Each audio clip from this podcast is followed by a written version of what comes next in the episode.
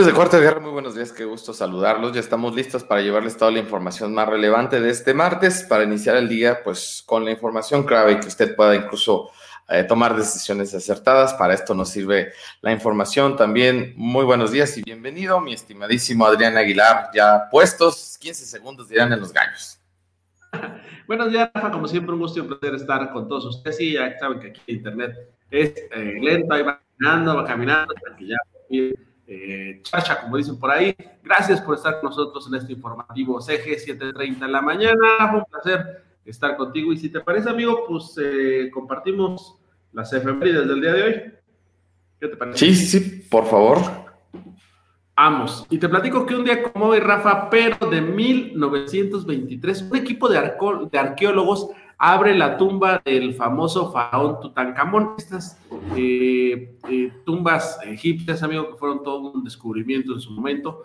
Eh, bueno, pues un día como hoy se abre una de las principales, que es la del faraón Tutankamón. También en 1959, Rafa toma a Fidel Castro el nombramiento de primer ministro en Cuba, nombramiento que duró muchos, muchos, muchos años y que, bueno, llevó a Cuba a convertirse en un país socialista en América Latina. También en 1977 muere Carlos Pellicer, poeta, museólogo, miembro de la Academia Mexicana de la Lengua y bueno, pues eh, colocado en la rotonda de los hombres ilustres. Eh, muere Carlos Pellicer un día como hoy, pero de 1977, Rafa. Bien, hablemos de los precios de las gasolinas. Hoy en Arandas el litro de la Magna se compra en 20 pesos con 3 centavos, la Premium en 20 pesos con 17 y el diésel en 20 pesos con 69 centavos. En Tepatitlán la Magna se vende o la verde en 20 con 42, la Premium en 20 con 68 y el diésel 20 con 79. Y si hablamos del dólar, bueno, pues comentarles que en este 16 de febrero pues ya volvió a superar los 20 pesos. Hoy esta divisa estadounidense está iniciando su cotización en 20 pesos con 16 centavos. Ayer estábamos en 19 con 94, si no mal recuerdo. Hoy otra vez estamos por encima de los 20 pesos con 16 centavos. Información nacional. Información nacional. Y eso pues va a implicar, por supuesto, un aumento, Rafa, en el precio de las gasolinas, porque hay que recordar que la mayoría de la gasolina en este país la importamos. Entonces, bueno, pues también para que eh, usted lo note, pues seguramente lo está notando, ¿no? Porque ya van varios días que la gasolina tiene ahí un repunte. Y bueno, vamos con las portadas de los principales medios eh, a nivel nacional. Empezamos con Reforma. Fíjate que, pues ya sabes, el tema, el apagón, dice que provoca crisis, falta de capacidad de almacenamiento por gas, exhibe apagón, errores de la CFE, muestran interrupciones, la vulnerabilidad, perdón, de la compañía, señalan especialistas. ¿Y qué tiene que ver esto? Se los voy a explicar rapidísimo. En el norte del país, la mayoría de la energía eléctrica se genera a través de, eh, de empresas o de plantas que se mueven a través del gas. Entonces, en Texas, pues por el apagón, por la cuestión climática, se congelaron las tuberías. Esto evitó que llegara gas a las eh, plantas hidroeléctricas de México y esto provocó el apagón en Chihuahua, casi 4 millones de, este, de beneficiarios, Chihuahua, Nuevo León, Tamaulipas, varios estados del norte. Entonces, bueno, pues esto que ha provocado, Rafa, pues que se hable de la dependencia de los ductos americanos, ¿no? Ya hoy se dice que van a llegar eh, gas por medio de Manzanillo, pero bueno, pues esto habla ya de algunos problemas que tiene la comisión y hacen una eh, un conteo, Rafa, de lo que ha habido desde el 2019 y los apagones que la CFE ha sufrido, ¿no? Van, eh, si no mal recuerdo, Rafa, ahí te va la cuenta. El 8 de marzo en la península de Yucatán, que se acusó por una quema de un, un cañaveral. El 5 de abril, otra vez en la península de Yucatán, fallas en la línea Escárcega-Tizul. El 22 de abril en Yucatán, afectación de la línea de transmisión. El 29 de julio en Baja California, falla el sistema de enfriamiento en una central. El 2 de septiembre en Baja California, falla de una central eléctrica en Mexicali. El 1 de octubre en el Bajío, falla en una subestación. El 28 de diciembre, 17 estados, eh, una supuesta quema de pastizal que después se dio, se, se, se demostró que no había sido como tal lo plantearon. Y el 15 de febrero del 2021, eh, falta de gas natural. Bueno, pues así han sido eh, los problemas de la Comisión Federal de Electricidad, al menos en los últimos dos años. Entonces, bueno, pues hay un tema interesante eh, que llama la atención. Eh, también Reforma maneja el caso de Félix Salgado Macedonio, este candidato de Morena, Rafa, a la gobernatura de Guerrero. Dice que pese a que hay al menos dos denuncias penales por violación en su contra, una ola de, de protestas que ha suscitado su postulación, pues aún así, Félix Salgado Macedonio ya solicitó formalmente su registro como candidato a la gobernatura de Guerrero. Bueno, voces de todo el país, bueno, pues, este, en contra de esta postulación, sin embargo, bueno, Morena dijo, es mi candidato y va, y así va a ser. Parece que no pasa nada. Morena. Sí, sí, sí. Y eso es grave. Sí, porque parece ser que, Morena avalaría eh, esta, esta situación de este personaje, ¿no? No digo que sea culpable porque no ha sido juzgado, pero en una Mm, en un estado decente, digamos, por decirlo de alguna manera, me refiero a estado, sino al conjunto de gobierno, sociedad y... Digamos, ético, moral, como dice el presidente. Yo le diría, a ver, espérame, resolvamos tus problemas y después vemos tu postulación. O sea, no podemos este, postular a alguien con estas denuncias encima, ¿no? Pero bueno, al fin y al cabo, parece ser que, como tú dices, amigo, no pasa nada. Y bueno, vámonos con el Universal, Rafa. Déjate platico.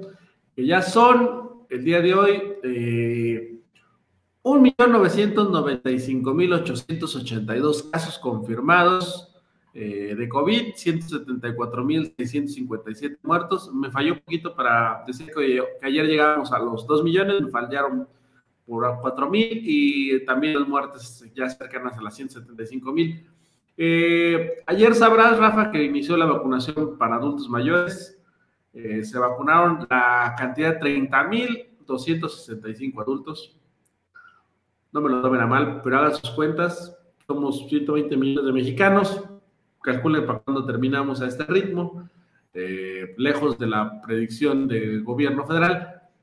Y Rafa, eh, algo que llama la atención en esta iniciación de la vacunación de los adultos mayores es que le están pidiendo eh, dos copias del CURP, dos copias de su credencial de lector, amigo, en algunos casos, en otros casos le están tomando la fotografía y lo están registrando. Soy estúpido, amigo, soy estúpido, lo reconozco, pero ¿para qué lo quieren eso? No bastaré con, déjame ver tu credencial de lector, te registro y... Eh, seguimos con digo, si es que son esos trámites engorrosos, seguimos con esa tendencia, ¿no? ¿Para qué se ocupan? ¿Quién sabe? Pero pues ahí te los pido y hay que cumplirlo, porque si no, pues no hay vacuna. Tú pídelos, ¿para qué? No sé, tú pídelos. Ah, ah, de verdad hay cosas que no entiendo, o sea. Pues con el INE bastaría, ¿no? Además que el, pues por, por, lo regular las últimas credenciales del INE ya vienen con CURP ahí incluida digo que soy, soy muy estúpido, amigo. Hay cosas que no entiendo que hacen los gobiernos. ¿verdad? Están, están muy por encima de mi comprensión. Pero bueno, en fin, estos han sido unos problemas. Y lo otro, la fotografía, no sé por qué tomarles una fotografía, o sea.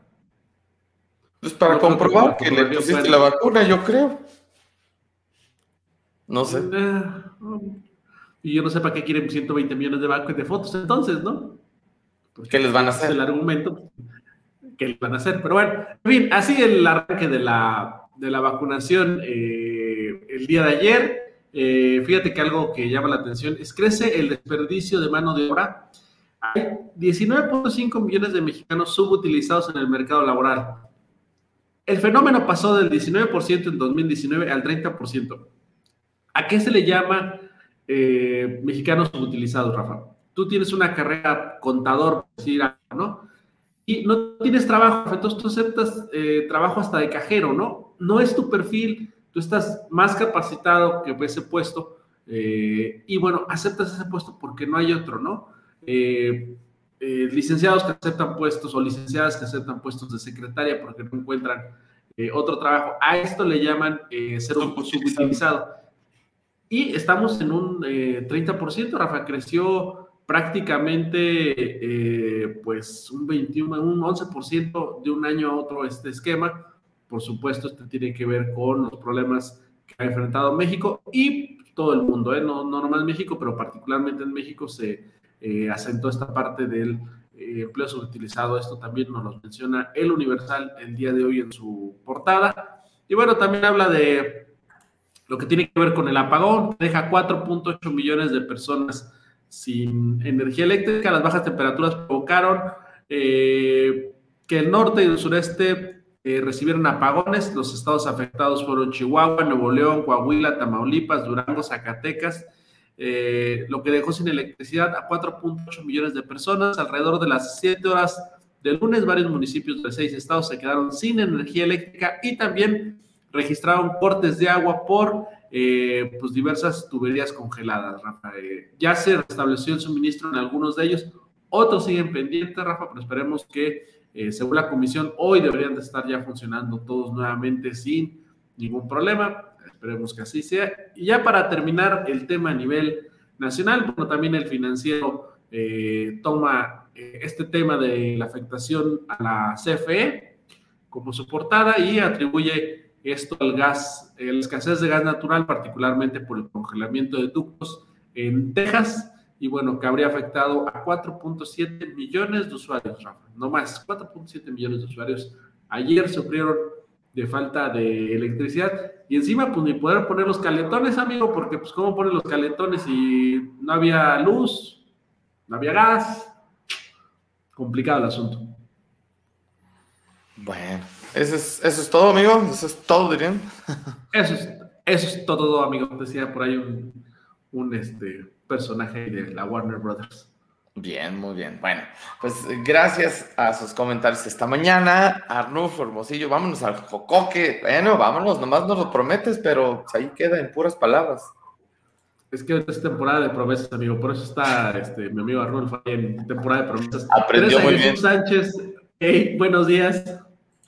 Eh, Hilda Ramírez, buenos días, muchachos. Saludos desde Milwaukee, Wisconsin. Saludos. Gallo Dávila dice, buenos días, bendiciones de regreso para ti. Eh, Raimundo Márquez, también muy buenos días para ti. Silverio, muy buenos días, amigo. Eh, Conchita Ayala, muy buen martes, amigos. Eh, ¿Sabrán cuándo se iniciará la vacunación para los adultos mayores? Saludos. Pues ya inició el día de ayer, Conchita. Nada más, pues habrá que esperar pues, a que lleguen a todos los rincones del país, pero ya inició. incluso hablando de la vacunación, Adrián, lo que también me parece un poco complicado es que los adultos mayores tengan que acudir a algunos puntos haciendo fila, incluso desde temprano, exponiéndolos al frío o en su momento a las altas temperaturas.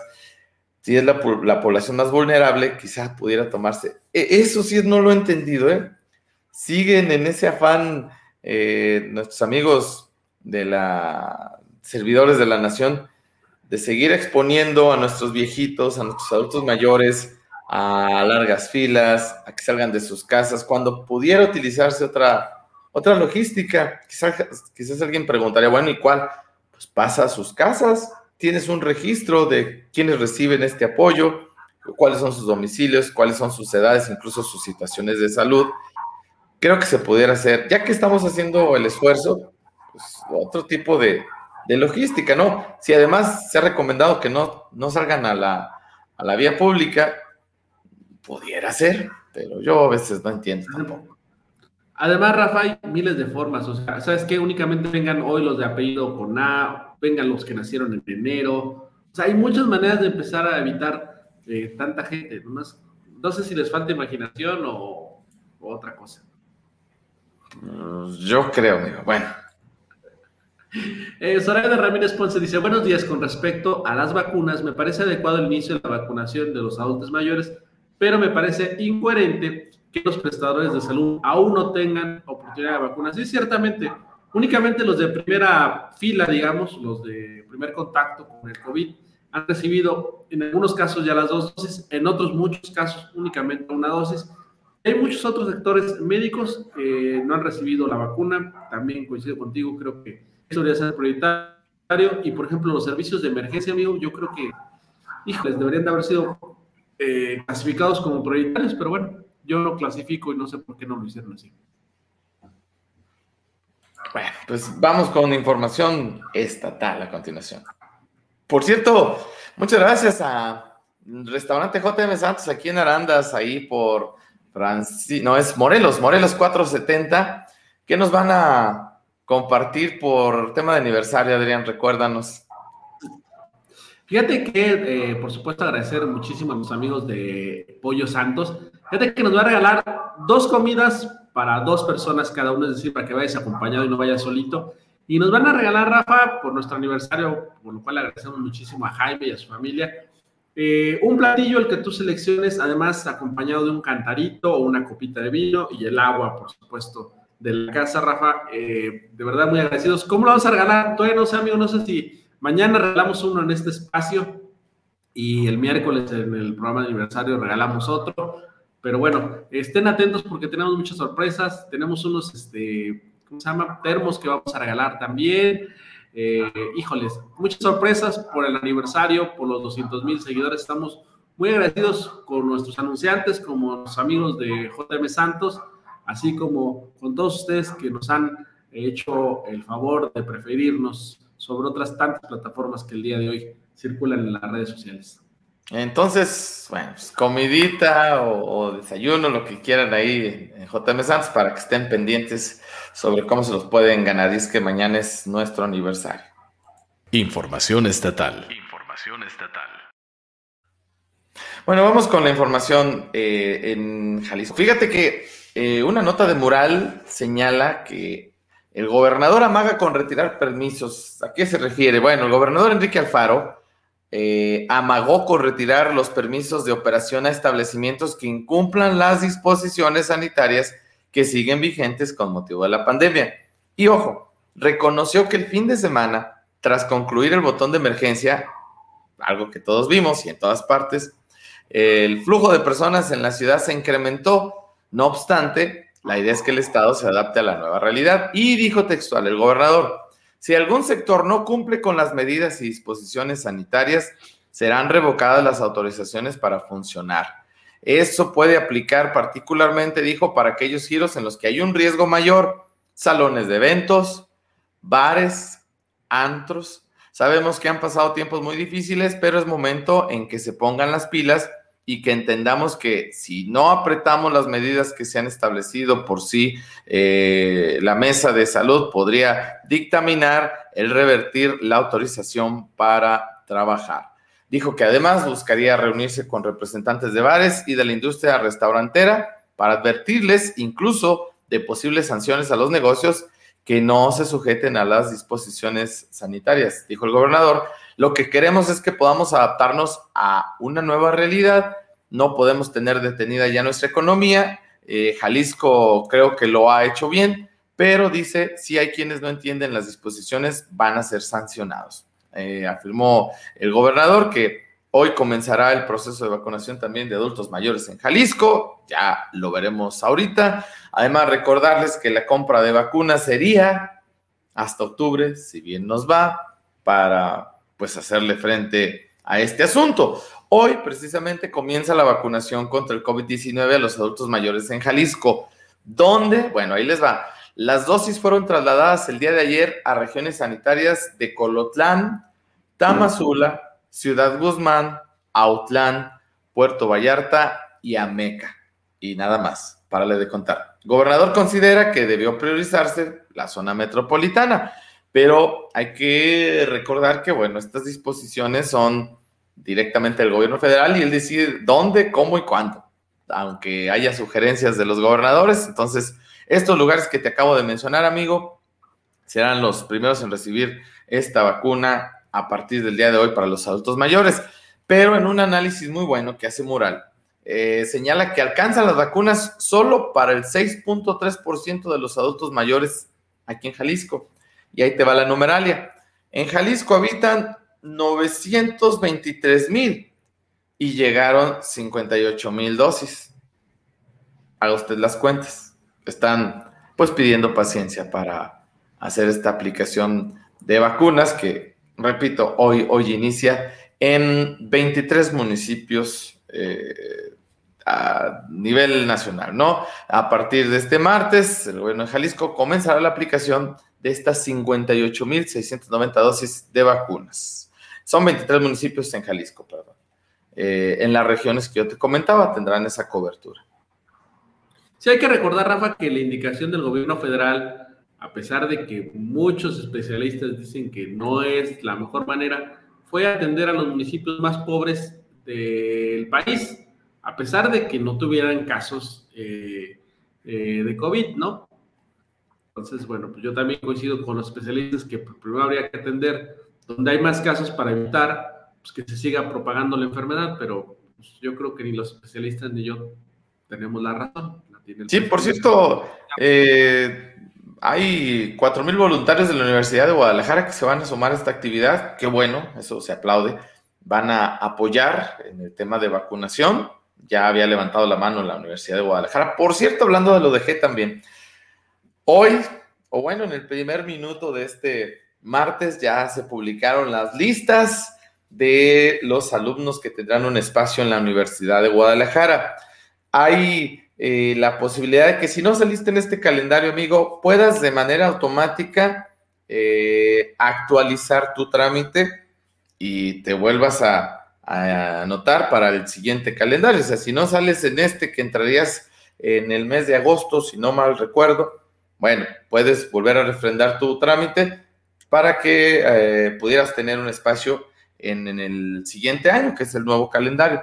Así es que mucha suerte, ya saben ustedes que el tema de la elección de estudiantes a la universidad fue por promedios, son los que tendrían el acceso, no hubo el examen famoso de admisión, cuando menos el segundo, porque el primero se había hecho y por unas eh, fallas ahí en la plataforma y la, el revelar algunos resultados de algunas partes del examen de admisión, pues se tomó esa decisión. ¿Por qué te da risa, amigo? ¿Qué andas pensando ahora? ¿Qué diablos estás imaginando? Es que me estaba, estaba pensando, amigo, que se me dan ganas de, anotarme para estudiar otra de las carreras que siempre quise estudiar, que es filosofía y letras, pero tengo que esperar a que hagan examen, amigo, porque si, si me voy con el promedio, no voy a llegar a ninguna parte. Nomás eso estaba pensando, va a tener que esperar a que, que, vuelva a ser el formato acostumbrado. Y bueno, en esta fresca mañana me da mucho gusto darle la bienvenida a nuestro físico matemático de cabecera, Mauricio López Reyes, que nos va a hablar de las condiciones para esta semana, donde todavía, pues yo tengo un martes con algo de frío y qué decir del fin de semana, que además los ventarrones, no hombre, parece que estábamos en pleno diciembre. Mauricio, muy buenos días, ¿qué nos tienes? ¿Qué tal, Rafa? Adrián, muy buenos días y a todas las personas que nos están viendo. Efectivamente, eh, haciendo honor a Febrero Loco, tuvimos temperaturas bastante frías todo el, el, fin de semana, incluso se reportaron algunas heladas, específicamente la mañana sábado y la mañana del domingo.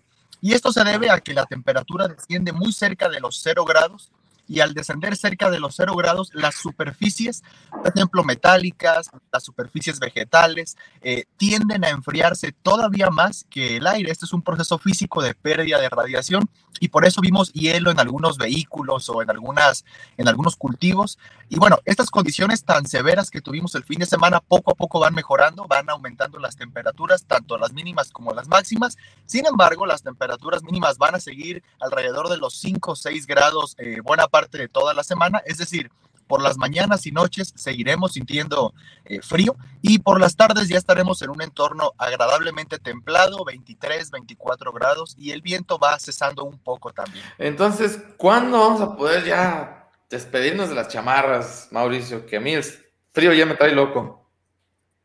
Eh, por ahí, está haciendo eh, los análisis de los modelos de pronóstico, eh, es posible que ya para la próxima semana tengamos temperaturas en el entorno de los 27, 28 grados por la tarde, entonces ya eh, estamos hablando de algo de, de.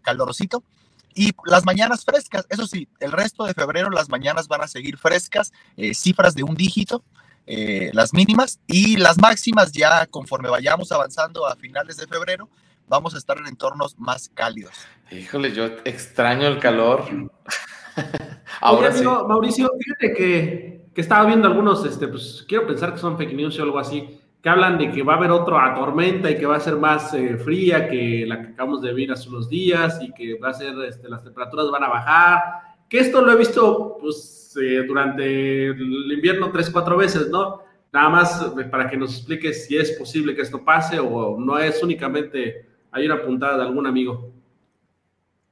Sí, eh, respondo primero y luego explico un poco. Eh, no es posible que pase en los próximos 15 días aquí en nuestra región. Eh, sí estamos bajo efectos eh, de repente invernales y esto tiene que ver porque la atmósfera oscila.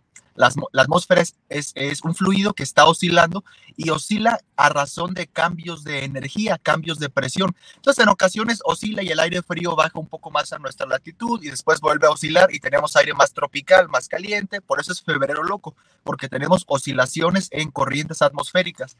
Sin embargo, estos eventos tan severos como los tuvieron en el centro y sur de, los Estados Unidos eh, la semana pasada, incluso todavía tienen tiempo muy frío, que ocurran aquí en nuestra región con un nivel de severidad tan grande, eh, es muy poco probable eh, que ocurra por la latitud tan baja en la que nos encontramos nosotros.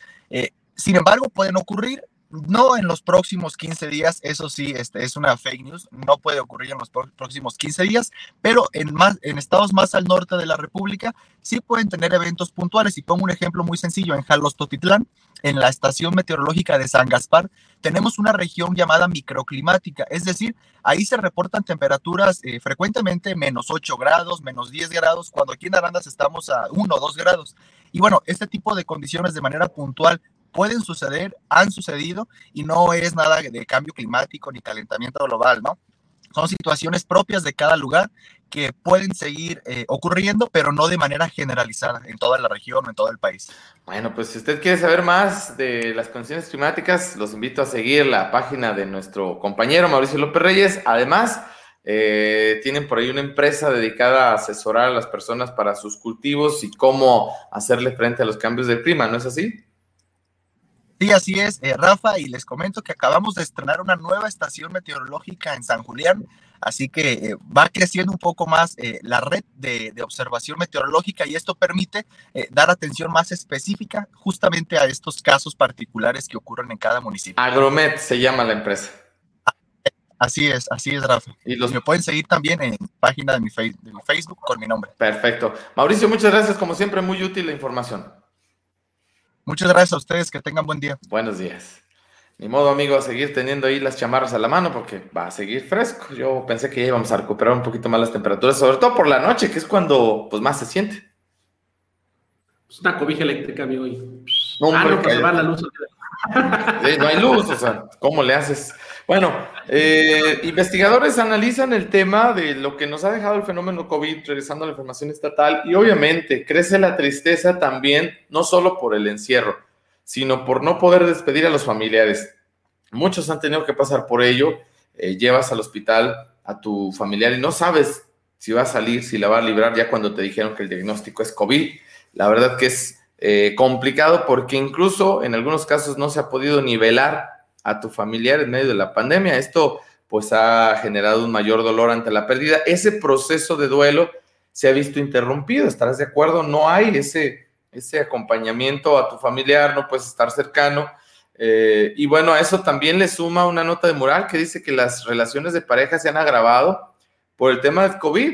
Eh, dicen los especialistas que un estudio advierte que la pandemia ha evidenciado problemas latentes aunque no fue determinante, eh, la pandemia sí es un factor que terminó por evidenciar problemas latentes en los matrimonios. Así lo sostiene María Elena Anaya Jamue, investigadora y directora de Marca Familia, quien realizó una investigación de siete años con una muestra de 600 parejas en Guadalajara y en Zapopan que busca determinar las razones que llevan a una pareja a predecir riesgos de ruptura y consolidar relaciones satisfactorias, funcionales y duraderas.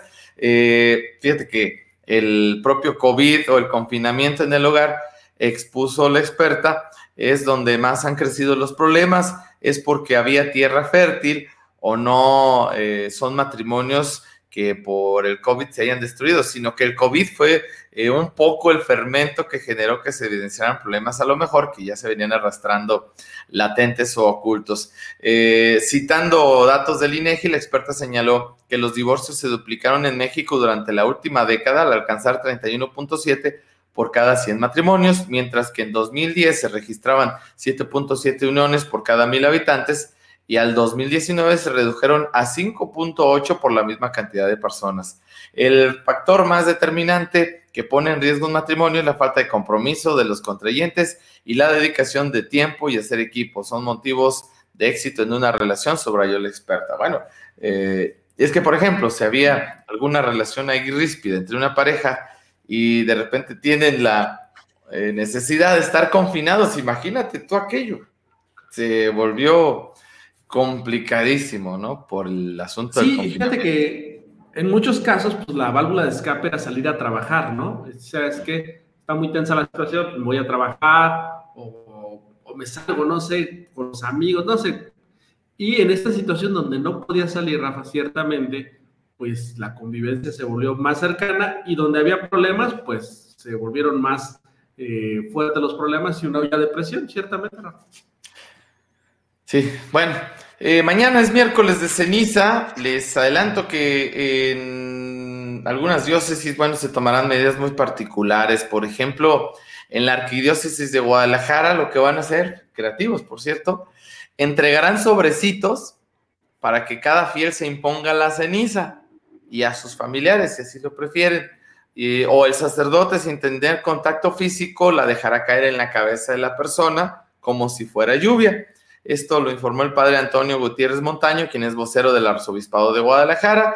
En una entrevista que le concedió al Occidental, confirmó lo señalado por el cardenal José Francisco Robles Ortega, arzobispo de Guadalajara, de que no estará eh, eh, la Catedral Metropolitana eh, en este miércoles y lo sustituirá uno de los obispos auxiliares. Además, la otra alternativa, ya te decía, es entregarles un sobrecito con ceniza. Para ello, cada parroquia tendrá que eh, serlo de manera individual o familiar. Entonces, no sé, en, en, Arandas hoy me voy a dar a la tarea de preguntar, investigar cómo va a ser la dinámica y mañana se los daremos a conocer, pero por lo pronto en la Arquidiócesis de Guadalajara o te dan tu sobrecito con la ceniza para que tú te hagas la imposición tú, tú mismo, o si deseas asistir a algún centro religioso, simplemente la van a esparcir así desde arriba. ¿Qué es el objetivo? Pues evitar el contacto físico, así tal cual. Eso es lo que se, se, pretende, ¿no? Que no haya ese contacto directo entre el sacerdote y el fiel. Entonces, mañana arranca la cuaresma. Sí, es mañana con el miércoles de Seminca arranca la cuaresma. Perdón, es que lo mío, lo mío no es eso, pero sí, sí mañana. el miércoles arranca. Ah, Así es, miércoles de ceniza.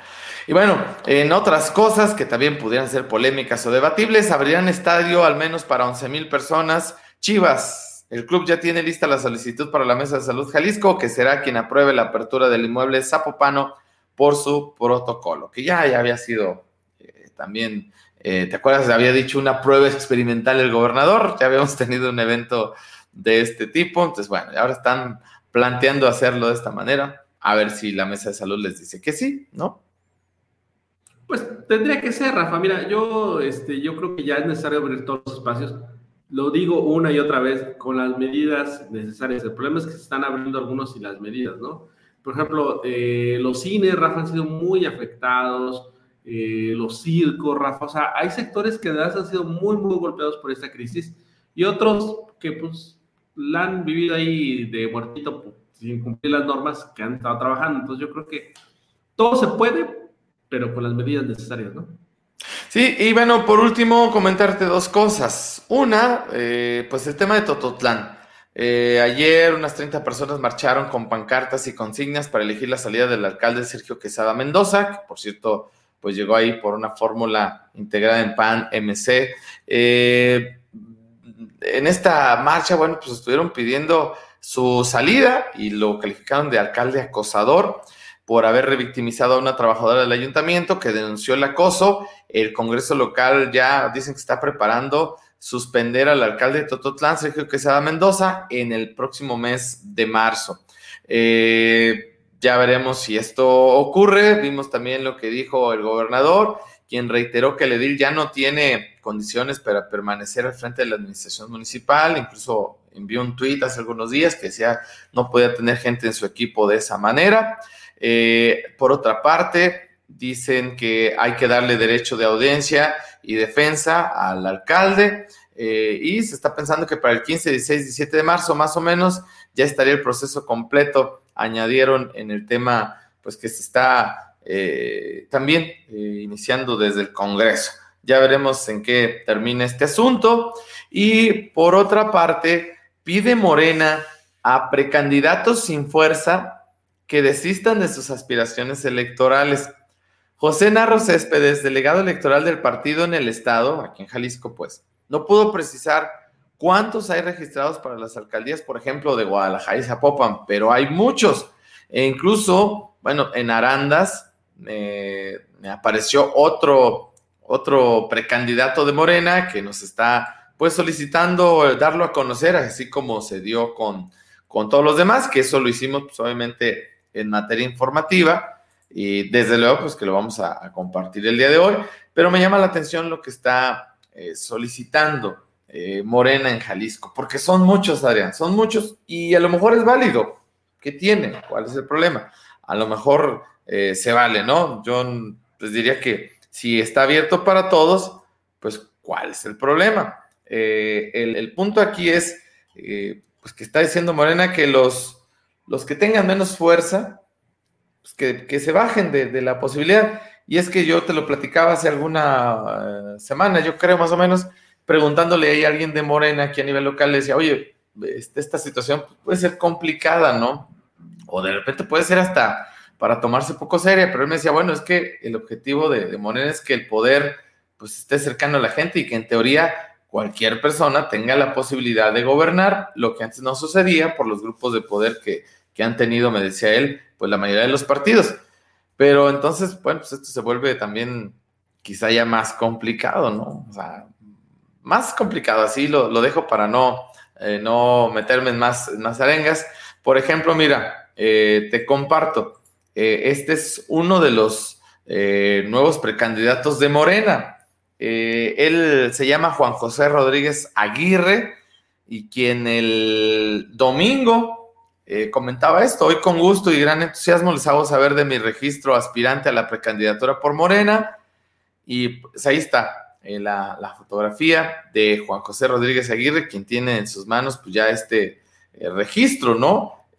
yo pues quería contactarme con alguien de Morena a nivel municipal para saber a estas fechas cuántos precandidatos tienen. Yo creo que este sería el número 5 o 6, ¿no, amigo? Más o menos si no mal recuerdo. Es el sexto. Es el sexto. Este es el sexto eh, candidato, precandidato, mejor dicho, de Morena, que busca la candidatura de Morena a la alcaldía de Arandas. Entonces, bueno, eh, nos faltaba este perfil porque no, no, no sabíamos de su existencia.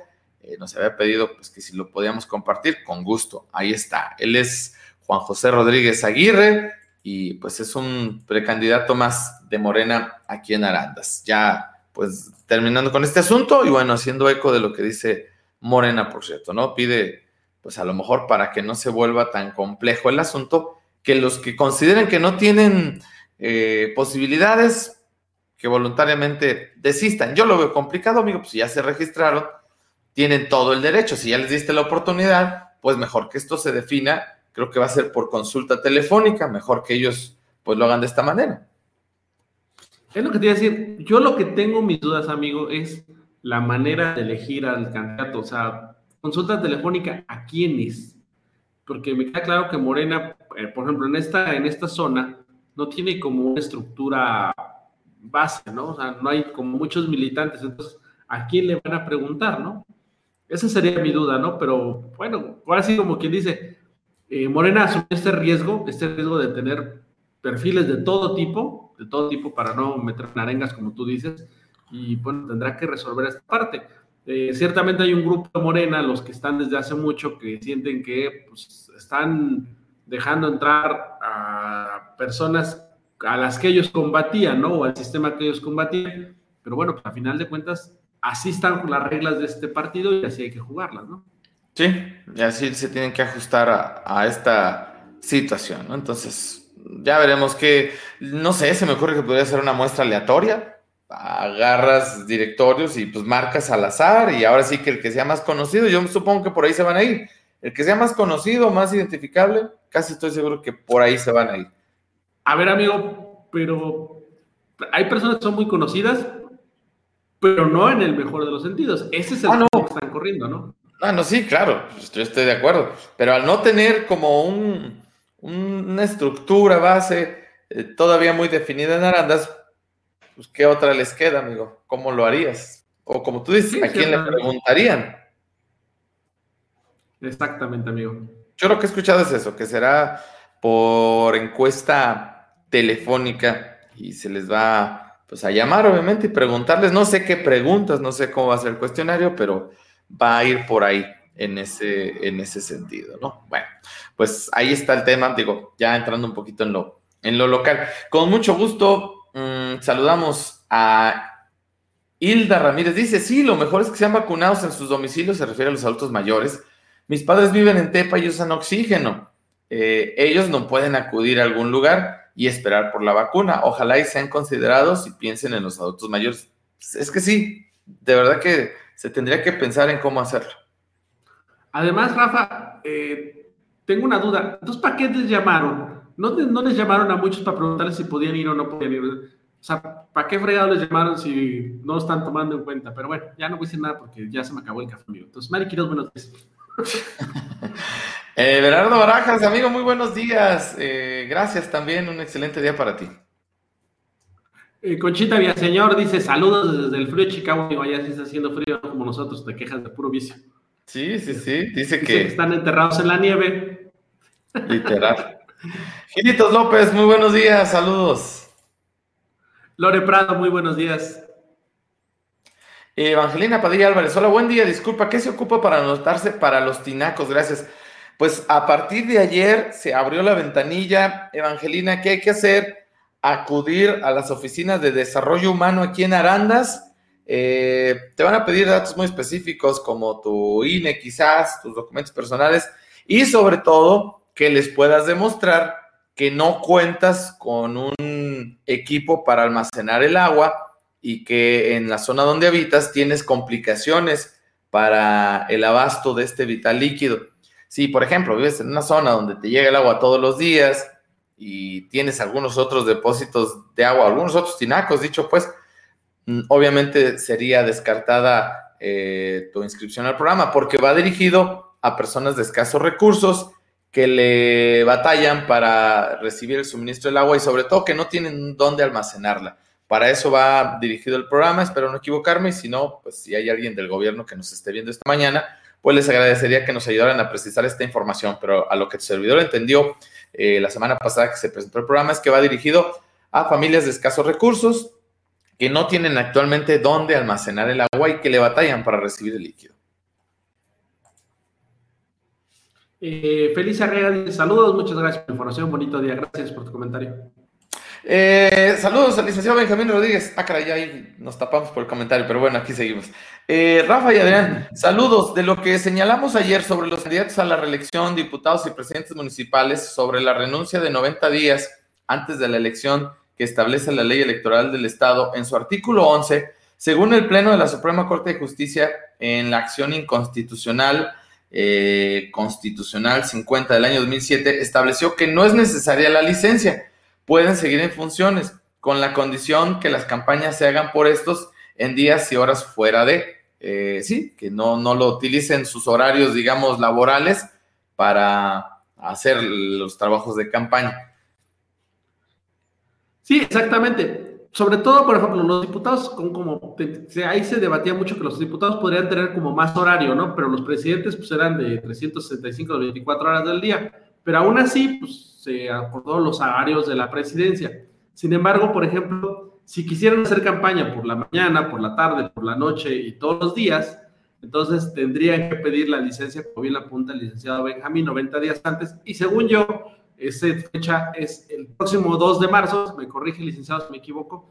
Entonces, quien quiera hacer campaña en cualquier horario, tendría que pedir la licencia o la renuncia, pero pues, los cargos de elección popular son irrenunciables, en este caso la licencia, eh, a más tardar el 2 de marzo, es decir, en 15 días. Sí, ya estamos a punto de, ¿no? Así es. Bueno, eh, gracias a todos por sus comentarios. Vamos con la información local. Información local. Información local. Déjate presumo, amigo, mira. A ver, no, déjame leer. Para que se note bien, amigo. Bien, chequen, este es un regalito que les vamos a dar a nuestros seguidores por eh, nuestro sexto aniversario, por nuestros 200 mil seguidores, perdón. Entonces, estén al pendiente porque haremos muchas dinámicas o algunas dinámicas para regalar este y varios de los obsequios que nos han hecho el favorzote de regalar a nuestros patrocinadores, como por ejemplo Boceto de Café, de los que me acuerdo ahorita, que nos va a regalar eh, café, amigo, con chocolates este, de café. Eh, nuestros amigos, por ejemplo, de El Rey nos va a regalar una botella ahí para consumo en El Rey. También nuestros amigos de eh, 8, una botella. Entonces, tenemos como muchos regalos que ya les iremos mencionando. Nuestros amigos de Rey Shopping Club, amigo, una gorra y una cosmetiquera. De verdad, a todos muchas gracias porque pues, nos ayudan a festejar con nuestros seguidores estos seis años, Rafa, de esfuerzo y los 200 mil seguidores con los que estamos infinitamente agradecidos. Eh, ahora sí que aguantando también ahí. este, seis años de esfuerzo, seis años de, aguantar vara, diríamos los salteños, de, de, hacerle frente a muchas circunstancias a veces, pero con mucho gusto.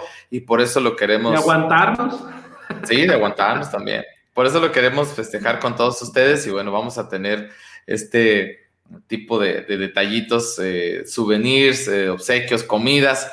Eh, ya les iremos platicando cómo lo vamos a hacer, así es que estén pendientes porque estamos de festejo. Digo, bueno, comentarte que ayer por la, pues bueno, ayer y, y noche, ya más bien pegadita a la medianoche, se reportaba un incendio en casa habitación acá por la calle Juárez, ahí pues literalmente cerca de, los portales Juárez, que sí también les conocemos. No tuve ya mayores reportes, esto eh, se informaba pues anoche, cerca de la medianoche. ¿Qué pasó, amigo? No, nada, es que me están mandando un comentario, me da risa. Tú dale. ¿qué pasó? Este, no, no tuvimos mayores datos y si trascendió este siniestro en esta que al parecer era una casa habitación o si se trató solamente ahí de alguna quema de basura, que luego también esto suele suceder, se moviliza las instituciones de emergencia, pero bueno, se reportaba como un posible incendio de casa habitación ahí por la calle Juárez, muy pegado a, la zona centro. Hoy en el transcurso del día, pues abonaremos en la, en la información para con mucho gusto, pues darles a ustedes detalle de, esto. Por otra parte, bueno, fíjate que eh, el día de ayer en, Llano Grande se hizo la entrega por fin de los títulos de propiedad a un número importante de familias. Recordarás tú que ellos estaban con este proceso para la regularización de predios, uy, desde hace mucho tiempo. Esta colonia o asentamiento que hasta hace tiempo era irregular, pues plagada también de muchas broncas que les dejaron ahí a los dueños de estos terrenos, quienes confiaron, quienes compraron, le han batallado como no tienes una idea para los servicios públicos, para sus vialidades, en fin. El caso es que ayer 437 familias, informó el gobierno municipal de Arandas, recibieron por fin sus títulos de propiedad y que bueno, se estima que después de 27 años, amigo, eh, estaban ahí atorados estos procesos y bueno, ayer por la tarde se hizo la entrega de estos documentos que pues te dan certeza legal de tu terreno. Luego se dio mucho que había predios vendidos por dos o tres o cuatro veces, como ya ha sucedido en otras zonas del municipio. Entonces, bueno, esto ya les va a dar eh, certeza, les va a dar legalidad a la posesión de sus predios. Bueno, ya con este papelito en mano, tu título de propiedad, pues, ya te imaginarás que mucho más certeza, ¿no? Ya esto le da tranquilidad también al patrimonio de la familia, a fin de cuentas, ¿no? Sí, felicidades a toda la gente de esta zona, Rafa, porque ciertamente años de incertidumbre, no saber si en un momento dado les podía quitar el terreno, porque había a veces, como tú dijiste, ventas dobles o triples. Entonces, qué bueno que ya tienen la certeza. Y fíjate que dos cosas rapidísimas, por ejemplo, eh, ayer eh, la alcaldesa mandó en un eh, mensaje en Facebook, decía que acaba de, de mandar a limpiar una zona que decía, pues prohibió tirar basura y estaba lleno de basura, ¿no? Y en ese sentido, pues, eh, yo nomás comentar que ciertamente la autoridad tiene su responsabilidad en el sentido de eh, pues, recoger la basura, pero también nosotros como ciudadanos pues, tenemos la responsabilidad de ser ordenados, ¿no? Y ahí decía no tirar basura y pues sin embargo los ciudadanos no cumplimos con esta parte. Ayer se entregó también un camión nuevo para la este, recolección de basura, entonces pues ahora sí que eh, hay que hacer la parte de los dos, ¿no? La parte que nos corresponde tanto la autoridad como los ciudadanos bueno, pues hay un llamado también a ser un poco más responsables cuando eh, tiramos la basura, ¿no? Sí, la basura es responsabilidad de todos, ¿no? No, no se termina sacándola a la calle o dejándola ahí en un montón, en un lugar inadecuado. O sea, además de que se ve feo, si tú quieres es lo de menos, pero el tema de contaminación, el tema de que animales eh, también lleguen y la eh, rompan la basura, la bolsa, la, la, rieguen ahí, o sea, de verdad que, híjole, ahí hace falta mucha cooperación de todos, porque pues igual puede mandar la autoridad mil veces el camión, ¿no? A recogerla, pero si también mil veces vamos a seguir rompiendo las reglas, eso es lo que no está padre. Incluso, pues en algún momento se ha presumido la posibilidad de que eh, una de las alternativas sería, amigo, el, que nos lleguen al bolsillo. No sé tú qué opinas. Digo, no deberíamos de esperar acciones más eh, estrictas en ese sentido. Yo creo que hablando sobre todo de la basura, ¿a quién le gusta una ciudad sucia? Bueno, a mí no, eh, no sé a los demás, pero hasta por eso deberíamos de, si ya sabemos más o menos los días que pasa el camión, eh, a qué horas, y si no ha pasado, pues tener paciencia, porque a veces se descomponen los camiones, decía ayer el director de los servicios públicos municipales, vamos a tener paciencia. Pero si ya sabemos más o menos la rutina de qué nos cuesta, o sea, ¿qué, ¿por qué tan difícil? 80 mm, toneladas diarias de basura producimos los arandeses, amigo. Más o menos, ese decía ayer Francisco Aramburo, director de, de servicios públicos. 80, 90 toneladas al día de basura se producen en Arandas. Sí, exactamente. Rafa, las infracciones son justamente para lo que acabas de decir, ¿no? Cuando el ciudadano no hace su parte, pues con la pena que da, pues a veces hay que usar las infracciones, ¿no? Y fíjate que a las 11 de la mañana, para que estén al pendiente, eh, Yasmín Jiménez va a sacar una nota muy interesante, Rafa, que tiene que ver con el aumento de casos de fallecidos en Tepatitlán. Te comento para que veamos lo contundente que puede ser. No se puede como adjudicar directamente al tema de COVID, Rafa, pero quizás al tema de COVID y a las repercusiones que ha traído esta pandemia por la no atención a otras tantas enfermedades. Pero los datos son contundentes, Rafa. Fíjate, en 2019, en diciembre, Rafa, murieron 52 personas. Es decir, no había COVID en diciembre del 2019. Murieron 52 personas. En diciembre del 2020, es decir, hace tres meses, murieron 95, 82% más un año respecto al otro. Y dijeron, pues es un mes. No, en enero pasó lo mismo. En enero 2020 no había COVID. Eh, hubo 59 decesos. Y en enero 2021, es decir, hace un mes, ya hubo 100 decesos, un aumento del 74%. O sea, te fijas, eh, entre 74 y el 80% el aumento de fallecimientos en Tepa. Vamos a tratar de hacer ese mismo ejercicio en Arandas y en San Ignacio, a ver si las estadísticas nos permiten. Y otro dato todavía aún más contundente, Rafa, que puede hablar de eh, la dimensión del tema de COVID. Hay que recordar que para poder eh, pues, enterrar a tus muertos en caso de que hayan tenido COVID o se presuma, no nomás que hayan tenido, o que se presuma que pudieran haber sido infectados por COVID, una indicación es cremarlos. Fíjate que, por ejemplo, en enero del 2020, amigo, eh, es decir, en época donde todavía no había COVID, se cremaban dos personas por semana en eh, Tepatitlán, es decir, ocho al mes, ¿sí? En enero del 2021, amigo, son dos diarios es decir, 60 personas. Un aumento de 760% de eh, aumento en la cremación de personas. Estos datos son contundentes, muy interesantes. Los va a ver usted en una nota que estaremos eh, sacando a la luz hoy a las 11 de la mañana. De verdad, vale mucho la pena y esperamos que este ensayo lo podamos hacer en otros municipios y las autoridades nos facilitan las estadísticas que a veces hay que estar rogando y suplicando, ¿verdad, Arandas? Perdón, vamos. Pues vámonos amigos, esta es la información más, más, relevante. Hoy un martes que inicia tranquilito. Veremos, también hay la rueda de prensa hoy, por cierto, ya me acordé, eh, acerca del mediodía, donde se va a informar sobre este tema que luego fue polémico. El asunto es dar a conocer la presentación de la Escuela de Deporte Integral a cargo de la Dirección de Deportes. Ya ves que eh, hace poco que hablamos de esta escuela, pues por ahí había eh, sentimientos encontrados. Bueno, pues hoy se va a dar a conocer de manera oficial la presentación de la Escuela de Deporte Integral eh, a cargo de la Dirección de Deportes a las 11 de la mañana. Entonces, en el transcurso del día, esperen ustedes los datos de la misma. Saludos a Marta García. Gracias, gracias eh, por la felicitación. Mañana es el día del cumpleaños de Cuarto de Guerra. Hilda Ramírez, también muchas gracias por tu eh, comentarios. De verdad, estamos muy agradecidos con todos ustedes porque sin ustedes, la verdad es que para este par de locos, pues no tendría como mucho sentido que estuviera aquí. De verdad, muchas gracias a todos.